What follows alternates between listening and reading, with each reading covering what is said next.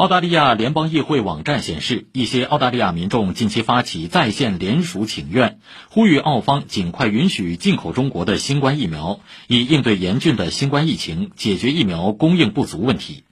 因德尔塔毒株持续传播，澳大利亚正在经历第三波新冠疫情。根据澳方卫生部门昨天的统计数据，该国较前一天新增本地新冠确诊病例一千七百五十五例，创下澳大利亚疫情爆发以来新高。